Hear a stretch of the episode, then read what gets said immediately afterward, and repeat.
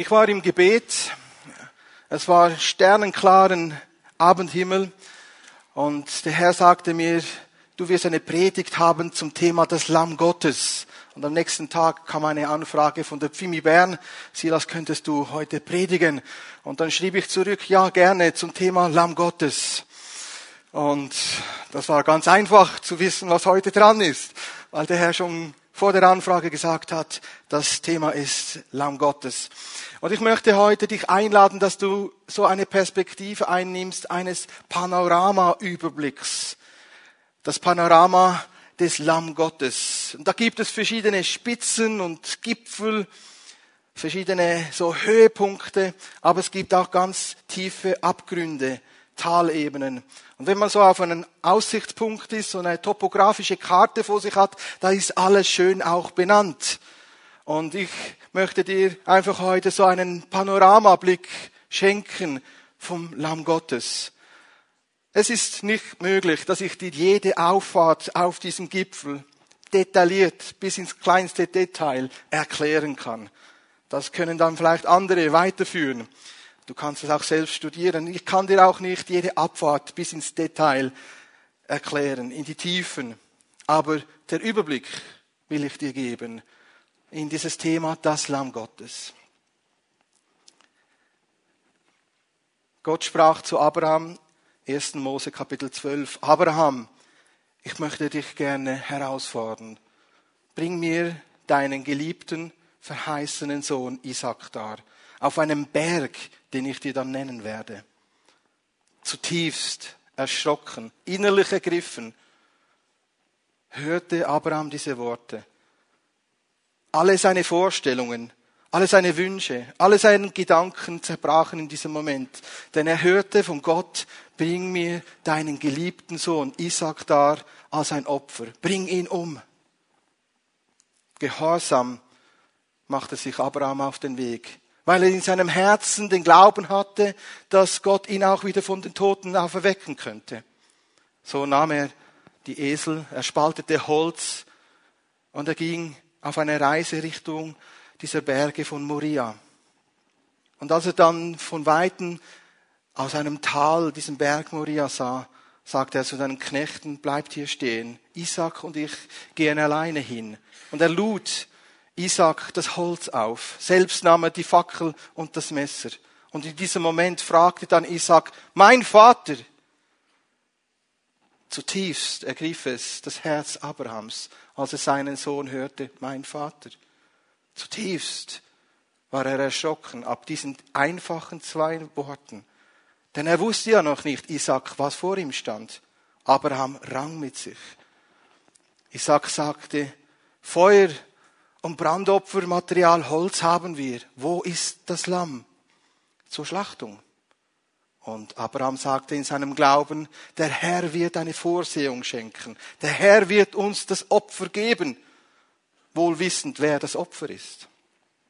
Und so nahm er Steine, biegte die aufeinander, schichtete das Holz darauf, band seinen Sohn und legte ihn gehorsam auf diesen Altar und zog das Messer. Ohne zu wissen, was jetzt gerade kommt, war er bereit, gehorsam diesen Schritt zu tun, sich auf den Weg zu machen. Und in diesem Moment, als er das Messer zog und bereit war, seinen eigenen Sohn, seinen geliebten einzigen Sohn daherzugeben, sagte Gott, stopp! Abraham, Abraham, tu dem Jungen nichts. Wow.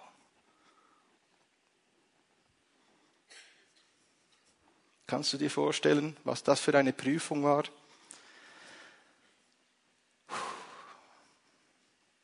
In diesem Moment sah er, dass im Herzen Abrahams die Bereitschaft da war, seinen geliebten einzigen Sohn dahin zu geben.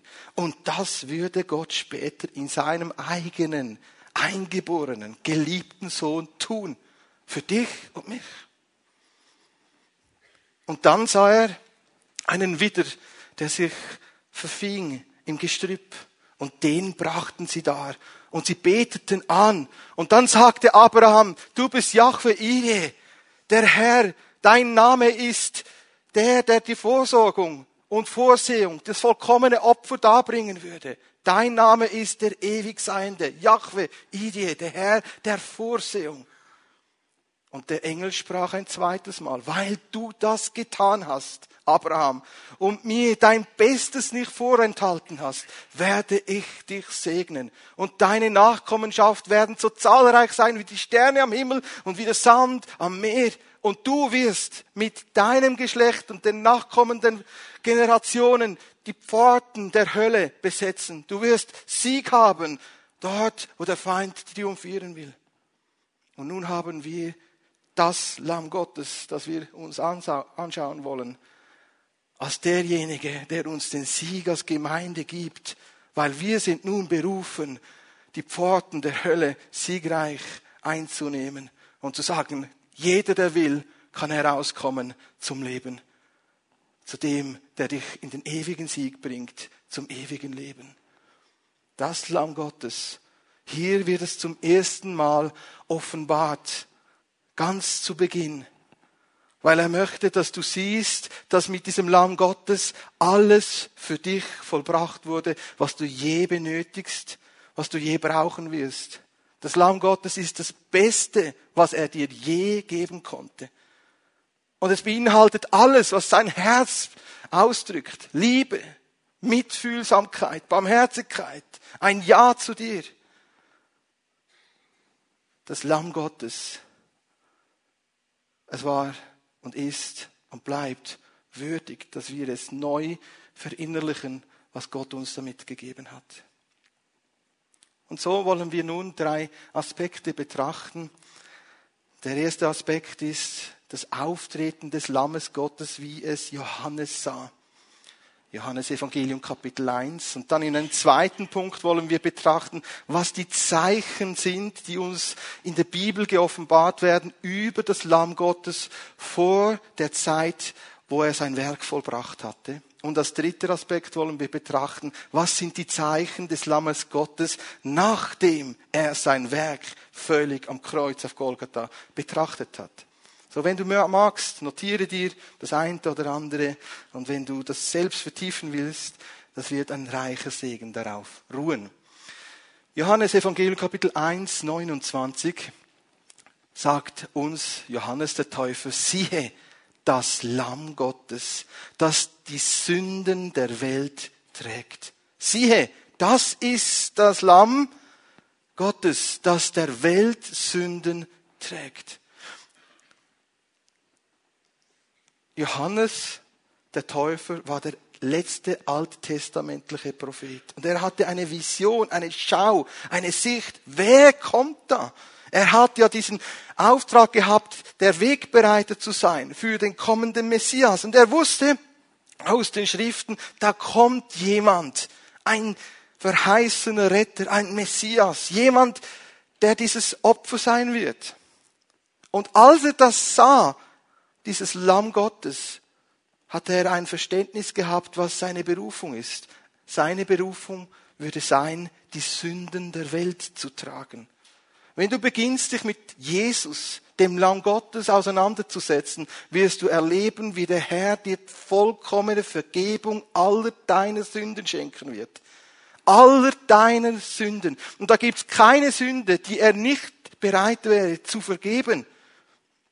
Auch wenn du mit dir selbst ins Gericht gehst und Mühe hast, dir zu vergeben, der Herr vergibt dir, egal was es war, wenn du bereit bist, deine Schuld und deine Sünden ihm zu geben. Dann ist er der, wo sagt, ich vergebe dir und ich nehme diese erdrückende Last der Schuld, der Verdammung und ich befreie dich davon, denn ich bin der, der die Sünden vergibt.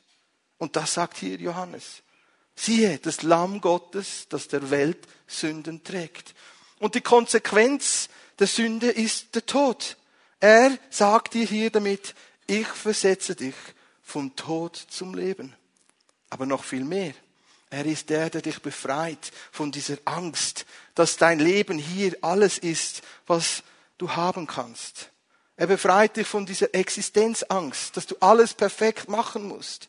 Und er setzt dich unter Gnade, die dich befähigt, ein befreites Leben zu führen.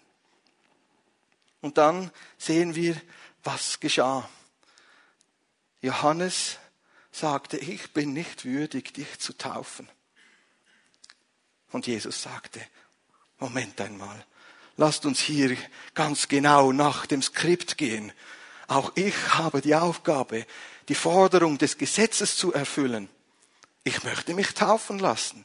Und wenn du Jesus begegnest, dem Lamm Gottes, dann ist der nächste Schritt, nachdem, dass du Frieden mit Gott hast, versöhnt bist mit ihm, weggekommen bist vom Zorn Gottes, nicht mehr unter Gericht stehst, Frieden hast, dass du dich taufen lässt.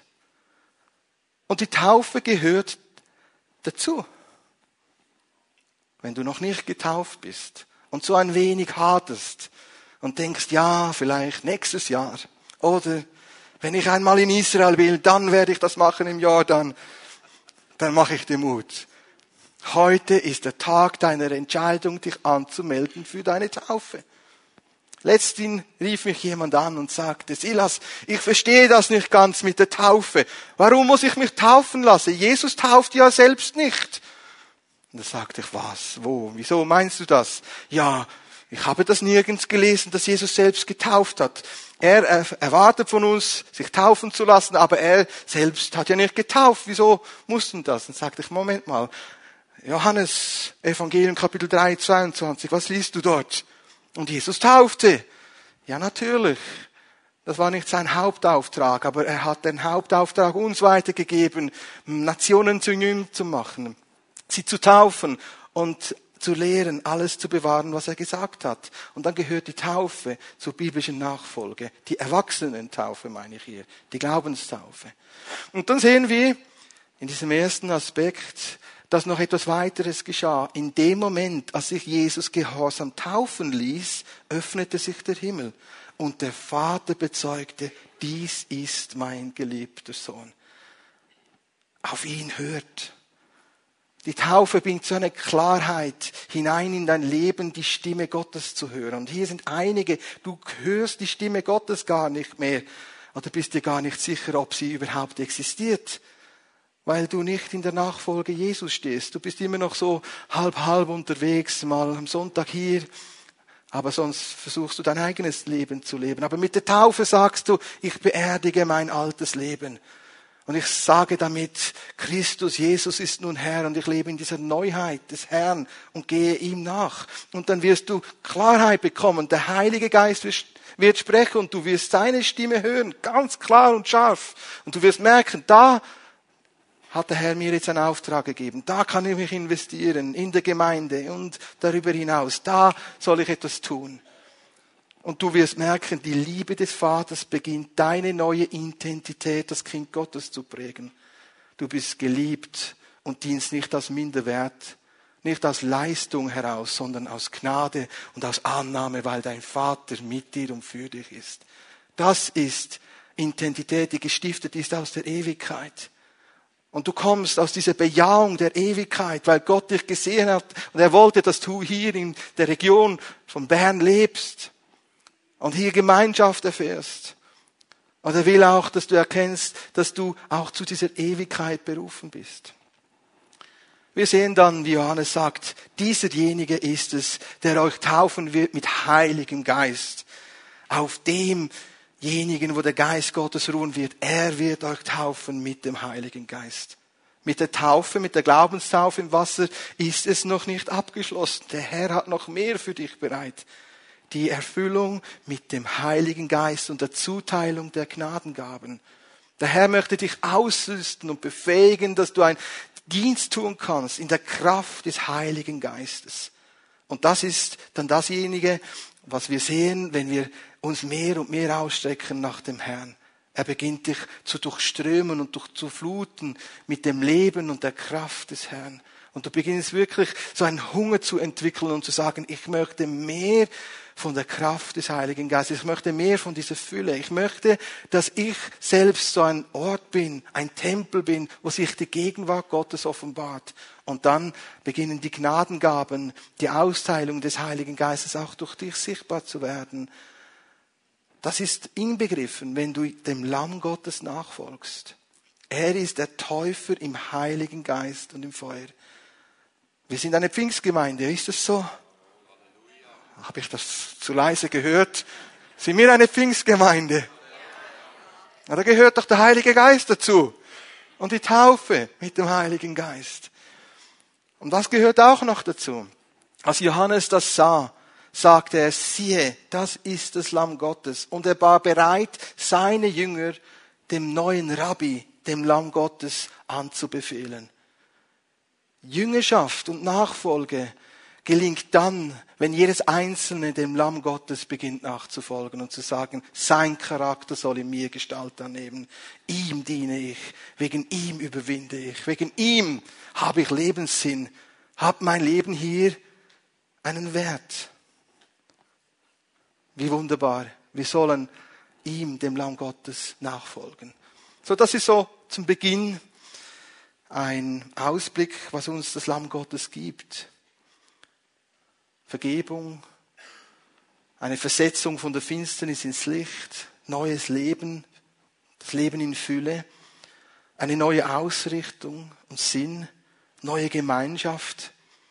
All das soll hier im Leib Jesu, hier in Bern und darüber hinaus sichtbar werden, weil du beginnst, ihm, dem Lamm Gottes, nachzufolgen. Und dann wirst du merken, wow, das Lamm Gottes, Jesus, das ist mehr, als ich mir je vorgestellt habe. In der Vorbereitung hatte ich diesen Gedanken, der mich bewegte, dass es hier einige gibt, die sagen, ja, ich habe ja nicht darum gebeten, dass Jesus stirbt am Kreuz. Ich nehme zwar Vergebung an, ich bin auch bereit, mich taufen zu lassen, aber ich mache das so aus dem Gehorsam heraus. Und ich merkte so in der Vorbereitung, dass das das Herz des Vaters betrübt. Weil er erwartet von uns nicht einfach einen mechanischen Gehorsam, sondern er möchte eine Reaktion unseres Herzens, die aus Liebe geschieht, weil er uns zuerst geliebt hat.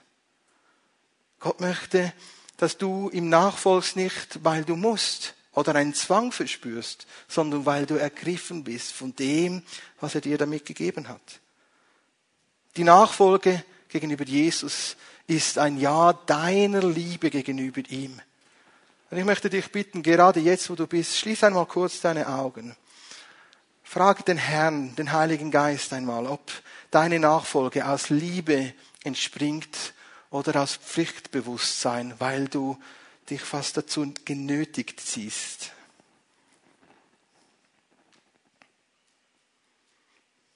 Und währenddem, dass wir unsere Augen geschlossen haben, darf ich dich bitten, wenn du merkst, du fühlst dich so innerlich genötigt, das zu tun, weil er ja für dich gestorben ist, aber du hast nicht mehr diese Liebe, darf ich deine Hand sehen? Wenn du kämpfst mit dieser Nachfolge, es mehr ein Krampf ist als eine Freude.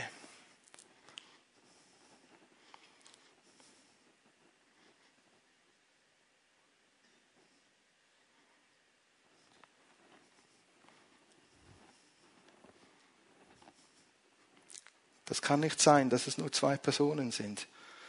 Wo ist deine Hand? Das ist doch mehr Krampf für dich. Komm, streck deine Hand aus. Der Heilige Geist möchte gerade jetzt dir dienen, wo du bist. Strecke sie aus und sage, Herr, hier bin ich. Ich bekenne vor dir meinen Mangel an Liebe. Komm, diene mir jetzt, gerade jetzt. Brich dieses Joch über mir. Dieses Bewusstsein, ich muss Leistung bringen. Ich bin dazu verpflichtet. Herr, hilf mir zu verstehen, was es dich gekostet hat, dass du dein Leben für mich hingegeben hast.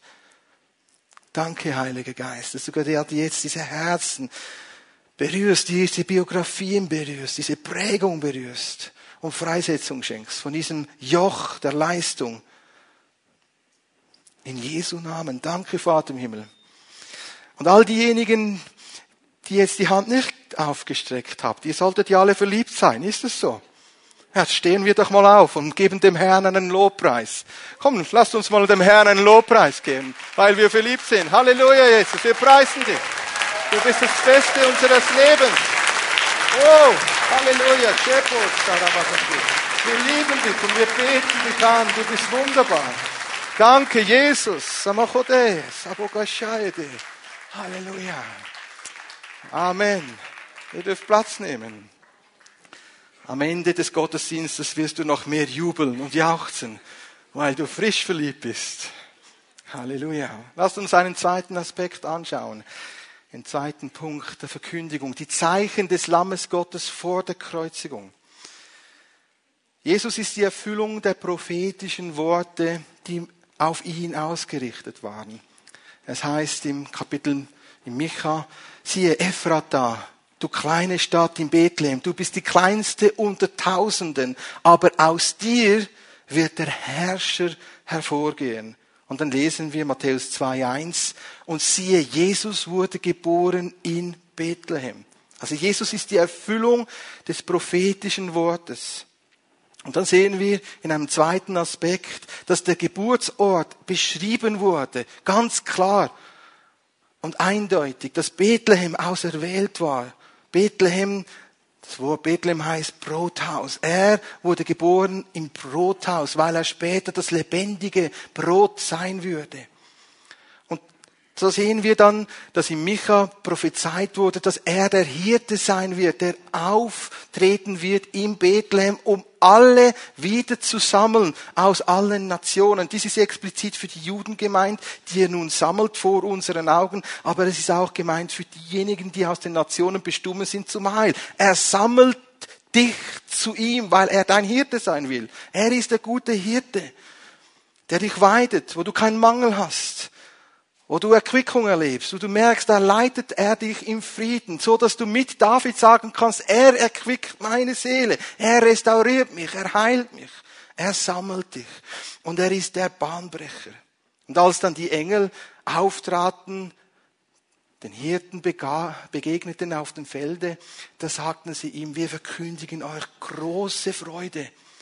Euch ist der Retter geboren in der Stadt Davids Geht nun hin, dies ist das Zeichen. Und ihr werdet ein Kind sehen, das ist gelegt in einer Krippe.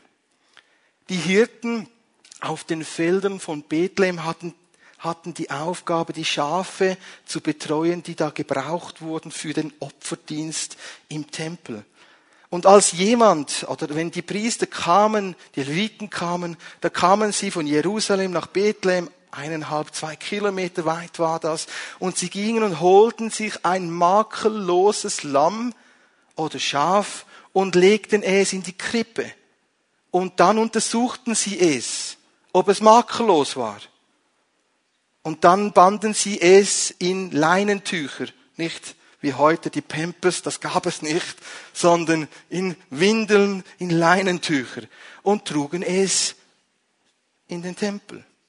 Und das verstanden die Hirten. Das ist das Zeichen. Dieses Neugeborene Leben, dieser König der Juden, dieser helle Morgenstern, der erschien, wo die Engel ankündigten und priesen und sagten, Herrlichkeit in der Höhe und Frieden all den Menschen seines Wohlgefalls. Geht mal hin, schaut mal, das ist das Lamm Gottes. Sie untersuchten es Kannst du dir vorstellen, Maria und Josef im Stall da und plötzlich kommen da Hirten und beginnen dieses Baby umzudrehen und zu schauen. Die haben nicht einfach nur gesagt, oh, hübsch und niedlich, sondern sie schauten, ob das korrekt ist da. Fehlerlos, makellos. Und Jesus war fehlerlos und makellos. Und sie wickelten es wieder ein in diese Windeln, weil sie sahen schon bei der Geburt, es ist das Lamm Gottes. Halleluja. Und das bewegte die Welt zu dieser Zeit. Sogar fremde Männer aus dem Norden, aus dem Osten kamen herzu, weil sie den hellen Morgenstern sahen. Und sie waren geleitet. Und so gingen sie, wie es sich gehört, nach Jerusalem, weil ja der König der Juden in Jerusalem wohnen sollte. Aber das war die falsche Adresse. Die erschreckten Herodes zutiefst. Er, der ja irgendwo geprägt war von Minderwert. Und er alleine wollte der Herrscher sein. Er wollte genau wissen, was das auf sich hat mit diesem Zeichen, mit diesem Lamm Gottes, mit dem König der Juden. Und sie forschten und auch wieder hier sehen wir die Bestätigung, es war Bethlehem, falsche Adresse. Anstatt Jerusalem anzuvisieren, hätten sie direkt nach Bethlehem gehen sollen. Aber das machten sie nicht. Aber als sie es dann fanden, beteten sie das Lamm Gottes an und brachten dar Gold, Weihrauch und Myrrhe und drückten damit aus, was die Berufung der Bestimmung des Lammes Gottes ist, nämlich, dass wir es selbst auch anbeten, mit allem, was wir haben, nichts zurückhalten. Und dieses Gold steht für den König, den Weihrauch für den Priester und die Myrrhe für den Arzt, weil Jesus ist der König aller Könige, er ist der Arzt, der heilt und er ist der Priester, der Haupthohe Priester. Und sie beteten an. Und dann wussten sie, eingegeben von einem Engel, sie sollen nicht zurückgehen nach Herod, zum Herodes, nach Jerusalem. Und sie gingen auf einem anderen Weg zurück. Vier Zeichen zur Geburt, die alle eindeutig darauf hinweisen, dass Jesus das Lamm Gottes ist. Und dann sehen wir im Leben von Jesus, wie er weiter bestätigt wurde als Lamm Gottes. Vielleicht, wenn du die Bibel dabei hast, kannst du aufschlagen, 2. Mose Kapitel 12.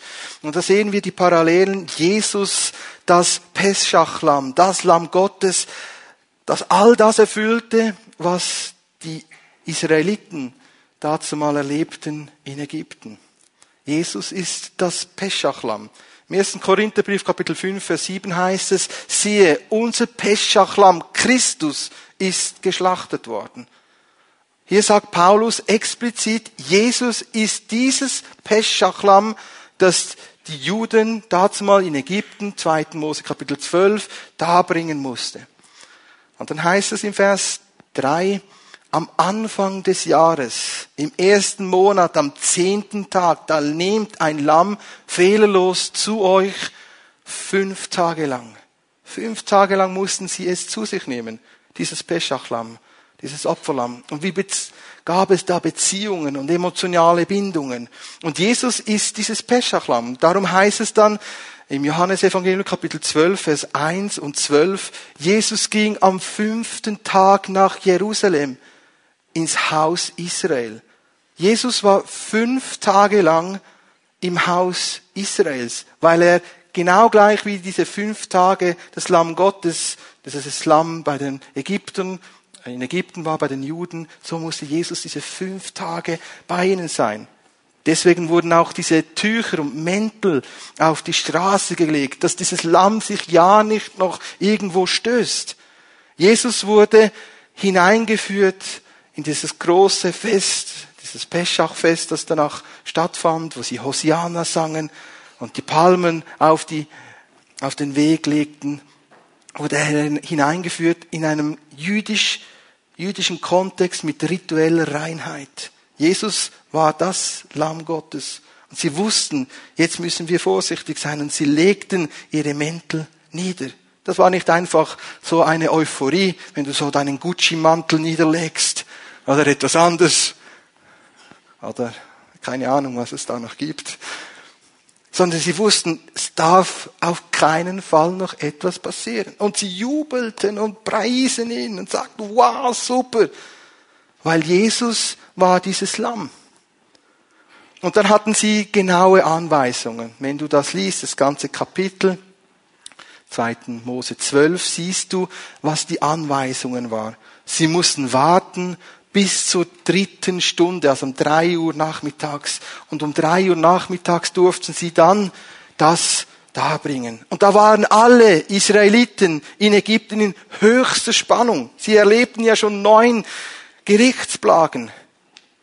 Und sie wussten, jetzt kommt noch die letzte finale Plage. Die waren ganz hellhörig, gespannt. Die Ägypter, die waren schon am Boden zerstört. Und der Pharaon hatte sein Herz verhärtet. Und jetzt hören sie von Mose, so müsst ihr es tun. Und dann um drei Uhr nachmittags, zwischen drei Uhr und sechs Uhr müsst ihr es darbringen. Und wo mussten sie es darbringen? Wir können dies lesen, 2. Mose Kapitel 12, Vers 22 sehen wir es. Und sie brachten es dar an der Türschwelle.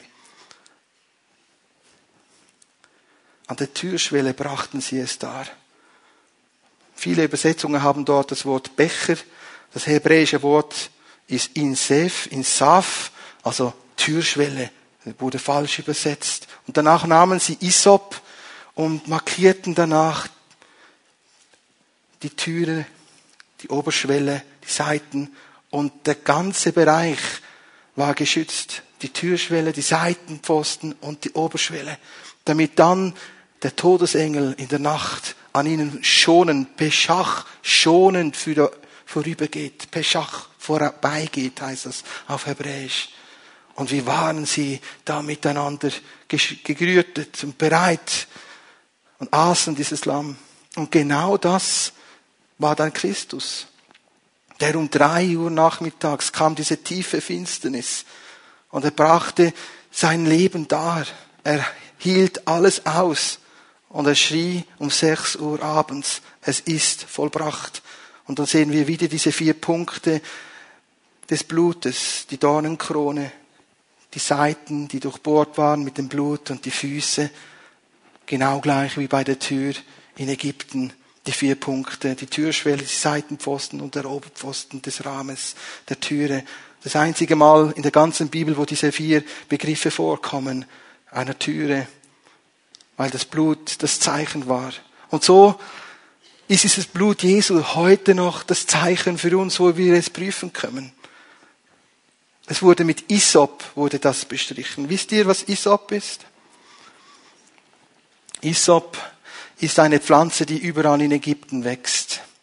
Auch in Israel wächst ein, eine Pflanze, die überall ist.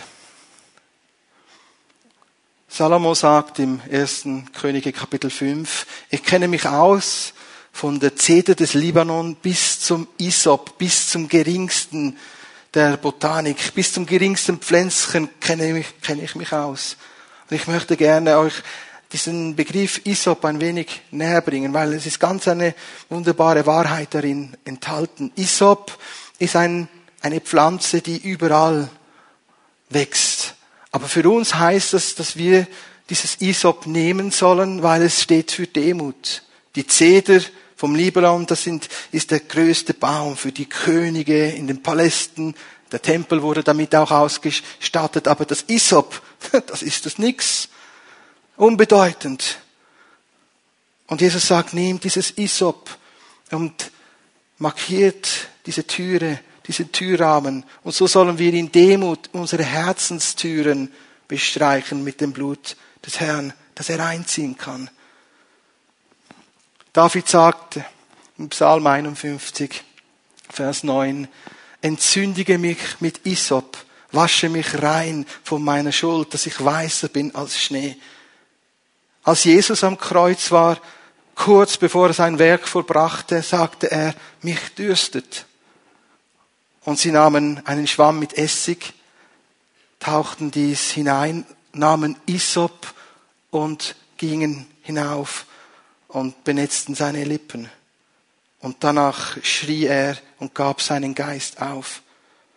Und heute sagt der Herr in Jesaja 43, mich dürstet nach der Frucht der Gerechtigkeit, nach Menschen, die bereit sind, ihre Herzenstüren mit Isop, mit Demut, mit dieser Geistesfrucht der Demut bestreichen zu lassen und zu sagen, du bist nun Herr, ziehe du ein.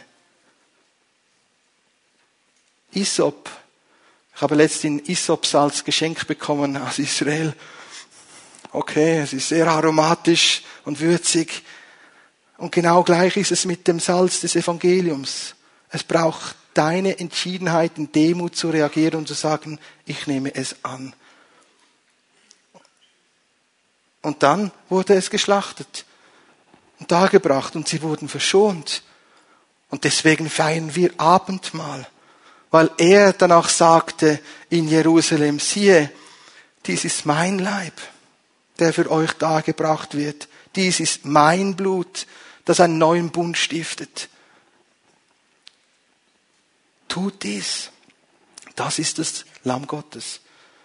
Und nun sehen wir, dass nun Jesus kurz vor der Kreuzigung noch weitere Zeichen uns gibt, die wir erkennen sollen. Er wurde ja dann verhaftet und er kam zu Pilatus. Und Pilatus fragt ihn, bist du der König der Juden? Und er sagt, du sagst es, ich bin es. Und er sagte, Pilatus, ich finde an dir keine Schuld. Du bist rein, du bist fehlerlos. Ich kann dich nicht verurteilen. Pilatus selbst sagte, das ist das Zeichen des Lammes. Er ist rein, fehlerlos. Aber Jesus musste ja fehlerlos und rein sterben. Und Pilatus wollte ihn freigeben, weil er erkannte, er wurde überliefert aus Neid. Und sie sagten, nein, gib uns einen anderen. Diesen Barnabas da. Diesen Verräter und Räuber. Wir wollen den. Und so wurde er dann ausgepeitscht, gefoltert. Und Pilatus sagte, meine Hände wasche ich nun in Unschuld. Das ist nicht mein Vergehen hier. Und Jesus wurde danach gekreuzigt zwischen zwei Verbrechen. Pilatus sagt, das ist das Zeichen, er ist unschuldig, das ist das Lamm Gottes, unschuldig. Und vor dem Kreuz steht Maria, die Mutter. Kein Wort der Intervenierung. Wie würde es dir gehen, wenn du als Mutter vor deinem Sohn stehst, der gekreuzigt wird? Würdest du da nicht intervenieren? Und Maria sagte nichts. Ein stilles Bekenntnis, dass das nicht ihr Sohn war von Josef und ihr, sondern der Sohn Gottes war. Ein Zeichen, ein stilles Zeichen. Und der Hauptmann stand da und erlebte, wie Jesus Autorität hatte, sein Leben selbst zu beenden. Jesus hatte die Vollmacht zu sagen, jetzt ist gut, ich gebe meinen Geist auf. Das kann sonst niemand. Und er sagte, wahrlich, das war der Sohn Gottes. Und in dem Moment kam ein Erdbeben. Die Felsen wurden zerrissen. Der Vorhang im Allerheiligsten wurde zerrissen in zwei Stücke. Ein weiteres Zeichen, so dass jeder erkannte, jawohl, es ist das Lamm Gottes. Und da gab es eine Tafel darüber, über Jesus. Wisst ihr, was darauf steht? Einige nicken, andere nicht. Auf Lateinisch, Griechisch und Hebräisch wurde beschrieben, wer da zu Tode verurteilt war. Auf Lateinisch stand Jesus Nazareum Rex Judaeum und dann auf Hebräisch stand Yeshua Hanozri Vemelech Judaim. Und wenn man das abkürzt, dann steht dort J-H W-H. Auf Jüdisch ist das die Abkürzung des Namen Gottes. J-He-Wa-He. Und es stand für die Juden alle lesbar Gott. Wow. Und sie sagten, stopp! Falsch geschrieben. Wir haben Gott nicht gekreuzigt. Und er sagte, was ich geschrieben habe, ist geschrieben. Sie, die aus Gottesfurcht diesen Namen nicht ganz aussprachen, erlebten nun, wie hier Yahweh, die Vorsorgung gekreuzigt wurde. Siehe, auf dem Berg des Herrn ist Vorsorgung, sagt Abraham. Sein Bündnisname, sein Treuename zu uns ist Yahweh Irie. Nun steht hier schriftlich, schwarz auf weiß könnte man fast sagen, das ist Jesus, der Nazareer, der König der Juden, auf alle Sprache lesbar. Ein Zeichen. Und dann brachte er sein Leben dar. Das ist der zweite Punkt. Und nun wollen wir zum Abschluss den letzten Aspekt betrachten, was geschah, nachdem er sein Kreuz, sein Werk auf Golgatha am Kreuz vollbrachte und darbrachte. Jesus gab sein Leben hin. Voll und ganz. Aus Liebe zu dir, damit du beginnen kannst, ihn zu lieben. Damit du ein neues Leben leben kannst. Dass du frei wirst von dem Fluch der Verdammung, von jeder Anklage, von allem, was dich niederreißt und niederzieht, von jeder Verdammung und Anklage des Satans. Alles hat er getan. Am Kreuz auf Golgatha, dass du den Sieg hast. Und der Vorhang wurde zerrissen. Der Vorhang wurde zerrissen. Bist du dir bewusst, was das heißt? Du hast nun die Möglichkeit, direkt zu Gott zu gehen. Du hast eine Audienz beim Herrn vor dem Thron Gottes, der, dem Thron der Gnade.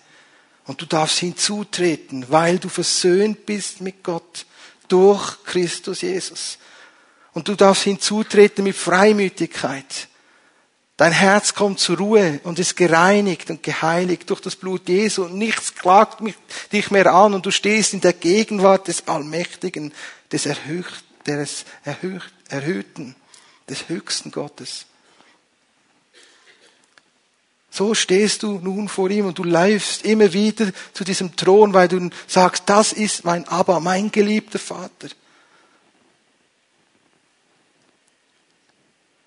Und dieses Zeichen beginnt in dir groß zu werden. Du merkst, ich bin ein Kind Gottes. Ich laufe zu ihm. Ich liebe ihn. Ich suche ihn. Ich komme mit allen meinen Bitten zu ihm. Ich klopfe an für meine Situationen. Ich frage ihn um Hilfe und um Beistand. Ich bete ihn an, weil er würdig ist. Dieser Vorhang ist zerrissen und du hast nun Einblick in diese himmlische Welt. Und so sehen wir dann, wie dieses Lamm Gottes mächtig erhöht wurde. Er wurde auferweckt. Jesus blieb nicht im Grab. Er wurde nicht mehr gefunden. Der Engel selbst kam vom Himmel hernieder und wälzte diesen Stein weg. Ein großes Erdbeben geschah. Die Wächter erzitterten und fielen nieder zu Tode. Und Maria und Maria Magdalene sahen, das Grab ist leer, der Stein ist auf die Seite gewälzt. Jesus lebt. Er ist auferstanden. Und dann gingen sie zu den Jüngern und sagten, Jesus lebt. Das ist der Ruf der Christen. Jesus lebt. Bekennen wir es noch vor den Menschen, dass Jesus lebt. Und nicht nur das, er wurde nicht nur auferweckt und befreit von den Mächten der Finsternis, sondern er war siegreich und triumphierte und wurde erhöht und er zeigte sich. Und sie konnten ihn sehen, das Lamm Gottes, mit einem neuen Herrlichkeitsleib. Und er wurde aufgenommen in den Himmel und hat sich nun gesetzt zu Rechten des Vaters. Und das ist das, was uns prägen soll in diesen zukünftigen Jahren und Jahrzehnten, so Gott den Herrn nicht früher zurücksendet, dass wir diese Fokussierung haben, wenn wir gefestigt sind im Heil, dass wir sehen, der, den, der erhöht ist, das Lamm Gottes auf dem Thron, wo wir dann beten. Denn er ist nun erhöht. Er regiert nun auf dem Thron. Das ist das, was uns auszeichnen soll, dass wir sagen, wir starten am Morgen und beginnen den Herrn zu preisen und zu loben und anzubeten, weil er erhöht ist. Und ich empfange von ihm Weisheit und Stärke, Führung und Leitung. Und ich sage, Herr, du bist mein Herr, mein König, von dir her wird alles so geleitet und geschenkt, so dass dein Wille geschieht wie im Himmel. Deswegen beten wir ihn an, weil er erhöht ist auf dem Thron. Und nun hat er sich gesetzt auf dem Thron. Und dieser Thron ist so voller Herrlichkeit. Wenn du dies liest in der Offenbarung Kapitel 4 und 5, da siehst du diesen Thron, wie der voller Herrlichkeit ist. Ein Regenbogen ist um diesen Thron. Tausende mal Tausende und Zehntausende mal Zehntausende von Engeln beten ihn an. 24 Älteste rühmen ihn und spielen ihm auf goldigen Harfen und beten ihn an und bringen ihre Gebete dar. Und die vier lebendigen Wesen sind um ihn und wir können ihn sehen in seiner Herrlichkeit. Das Lamm Gottes ist erhöht über jedem anderen Namen.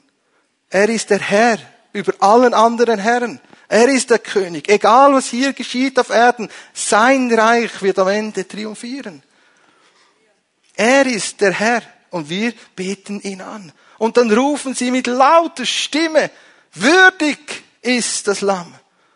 Würdig ist das Lamm das geschlachtet wurde und sich erkauft hat aus jedem Stamm, jeder Sprache, aus jeder Nation, ein Volk zu seinem Eigentum. Und nun gehörst du dazu, wenn du gesagt hast, Jesus sei du mein Herr.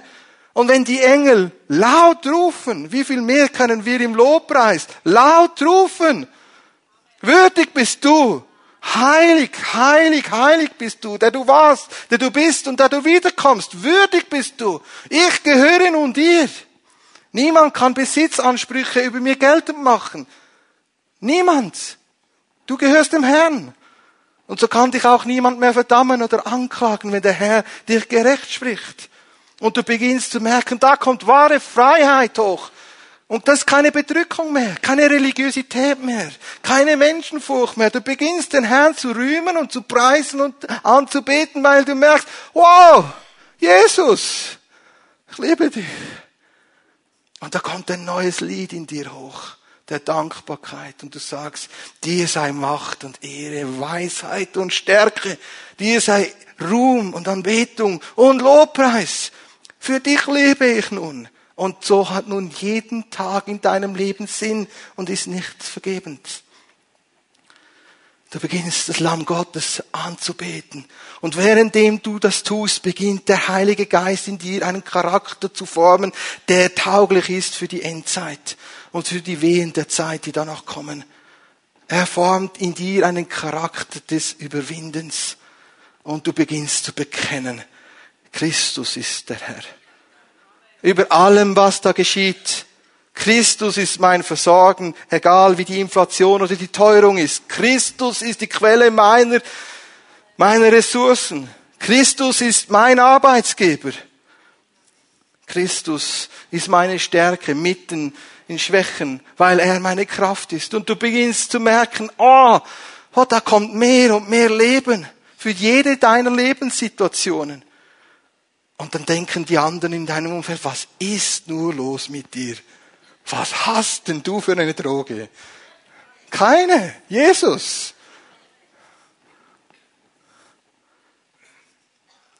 Merkt ihr, da geht es nicht um Religiosität oder Tradition, da geht es um Nachfolge Jesu. Und dann kommt dieser Charakter hoch und du beginnst zu bekennen und du merkst, dass der Herr dich segnet, weil du ihn auch die Ehre gibst und ihn für auch fähiger erachtest, auch zu antworten. Und mitten in deinen Angriffen beginnst du das Blut Jesu zu rühmen. Und du wirst mehr als eine Bründerin, weil du sagst, das Opfer Jesu genügt. Das ist der Charakter des Leibes Jesus, der Brautgemeinde. Sie wird einen Charakter haben eines starken Bekenntnis, eines Lebens des Überwindens, weil sie erkennen, wie die Kraft des Blutes Jesus und des Opfer Jesu stark ist. Und du wirst sagen, mein Leben ist gar nicht so wichtig. Du wirst nicht mehr selbstzentriert, narzisstisch, selbstorientiert leben, sondern sagen, Christus soll in mir zum Vorschein kommen. Und du sagst, es geht nicht mehr um mein Ego, um meinen Rechtspunkt, den ich hier vertreten muss in den Argumentationen, sondern es geht um Jesus. Und dann haben wir auch keinen frommen Streit unter Geschwistern, sondern reden die Liebe in Wahrheit miteinander. Halleluja. Wir kommen zum Ende. Darf ich die Band bitte nach vorne zu kommen?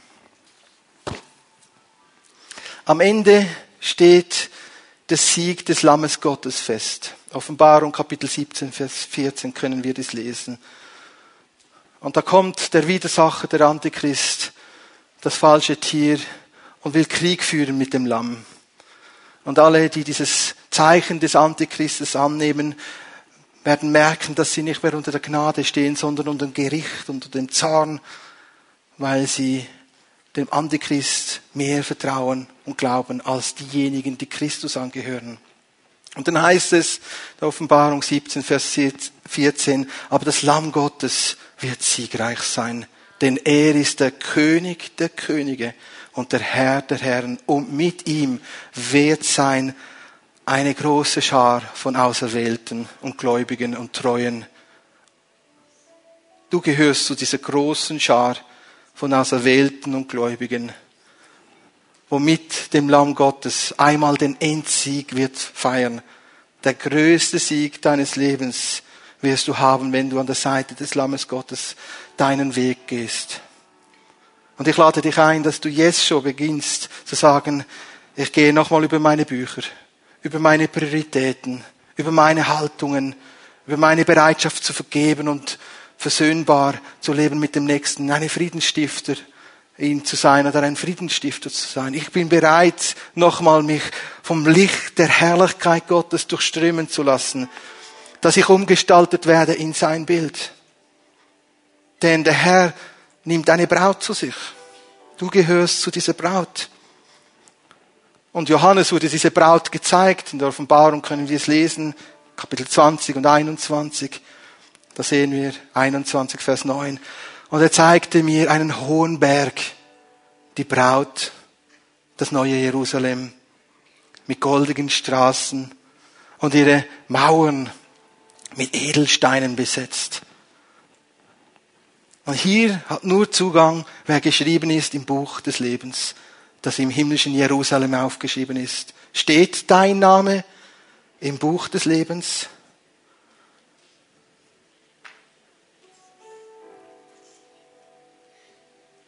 Heute, wenn du die Stimme des Heiligen Geistes hörst, verhärte dein Herz nicht.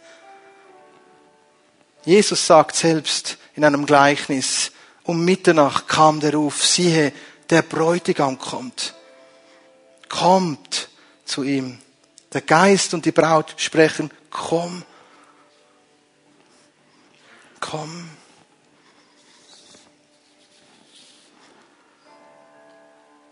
Ich ermutige dich, festige diese Wahrheiten des Lammes Gottes, der Nachfolge Jesu. Egal was kommen wird, bleibe fest in deiner Nachfolge beim Herrn und wachse in der Erkenntnis und der Gnade Jesu. Und nimm zu und behalte es nicht für dich. Jetzt ist die angenehme, angenehme Zeit, wo du noch andere einladen kannst, sich vorzubereiten. Jetzt ist die angenehme Zeit. Jetzt sendet dich der Herr. Wir haben es gesungen. Wir haben gesagt, hier bin ich, sende mich. Beginne doch konkret zu beten für deine Nachbarn, deine Nachbarinnen. Dass sie es erkennen können. Dass du die richtigen Worte hast, im richtigen Moment das Richtige zu sagen.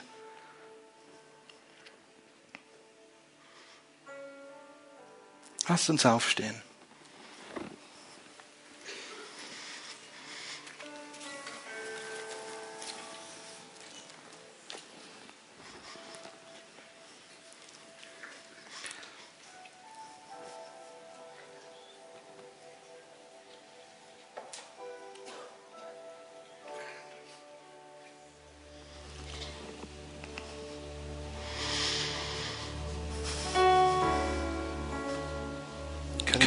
Gemeinsam unsere Hände ausstrecken zum Lamm Gottes, das erhöht ist. Darf ich dich bitten, dass du selbst bekennst, Jesus, du bist mein Herr. Ich gebe dir mein Leben. Ich bin bereit, dir nachzufolgen. Ich entscheide mich gerade jetzt, wo ich bin. Hier ist mein Leben. Danke, dass du mir meine Sünden vergibst. Erneuere meine Haltungen, meine Gesinnung, meine Prägung. Verändere du mich in dein Bild, das du über mir hast. Erfülle mich mit der Kraft des Heiligen Geistes. Forme in mir diesen Charakter des Überwindens. Stärke du mich. Rüste mich aus mit Worte des Lebens. Ich entscheide mich jetzt hier vor dir, vor der Gemeinde, dir nachzufolgen, mich einzubringen, mich einzugliedern. Herr, wir preisen dich und ich gebe dir jetzt die Ehre, Vater im Himmel, für das, was geschehen ist. Und Vater, ich bitte dich für einen neuen Durchbruch in der Anbetung und des Lobpreises. Und wenn wir dich loben und preisen, da wollen wir dich sehen als den Erhöhten, als den, der gekrönt ist in Herrlichkeit und Gnade und Wahrheit. Und so wollen wir dich anbeten und preisen. Und so wird uns nun die Band in eine Zeit des Lobpreises noch führen. Und ich bitte dich, dass das deine Antwort ist Anschließend bitte ich dann die Pfimiet Home-Leiter nach vorne zu kommen, dass diejenigen, die noch Gebet in Anspruch nehmen möchten, Gebet in Anspruch nehmen dürfen. Aber jetzt lasst uns noch mal diese Hände ausstrecken und sagen, das ist meine Antwort auf diese Verkündigung. Wir beten dich an.